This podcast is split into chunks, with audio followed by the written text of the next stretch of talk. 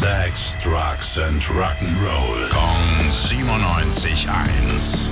Rock News. Mit dem Schwab. Schönen guten Morgen. Was gibt's Neues? Hi Billy, ja, traurige Nachrichten erstmal. Wir mussten uns am Wochenende jetzt nochmal von zwei Altrockern verabschieden. Nick Turner zum einen, Nummer 82, hat lang bei Hawkwind gespielt, mehrmals auch.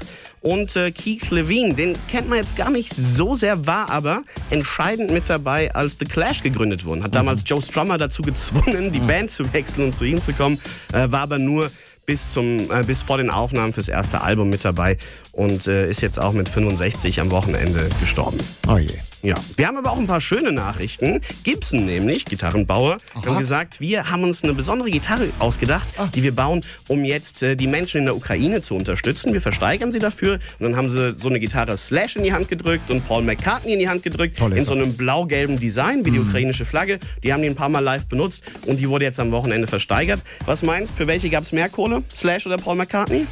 Paul McCartney. Ja, fast doppelt so viel. 78.000 hat die eingebracht, Slash Brust 32.000 Dollar. Ach, hätten die mich in der Schule auch solche Fragen gestellt, dann, dann, dann hätte ich ja alles geschafft. Wäre ein bisschen besser gelaufen, ne? Ja, Montag ist Schontag. Dankeschön, Tim. Rock News. Sex, Drugs and Rock'n'Roll. Kong 97.1. Frankens Classic Rocksender.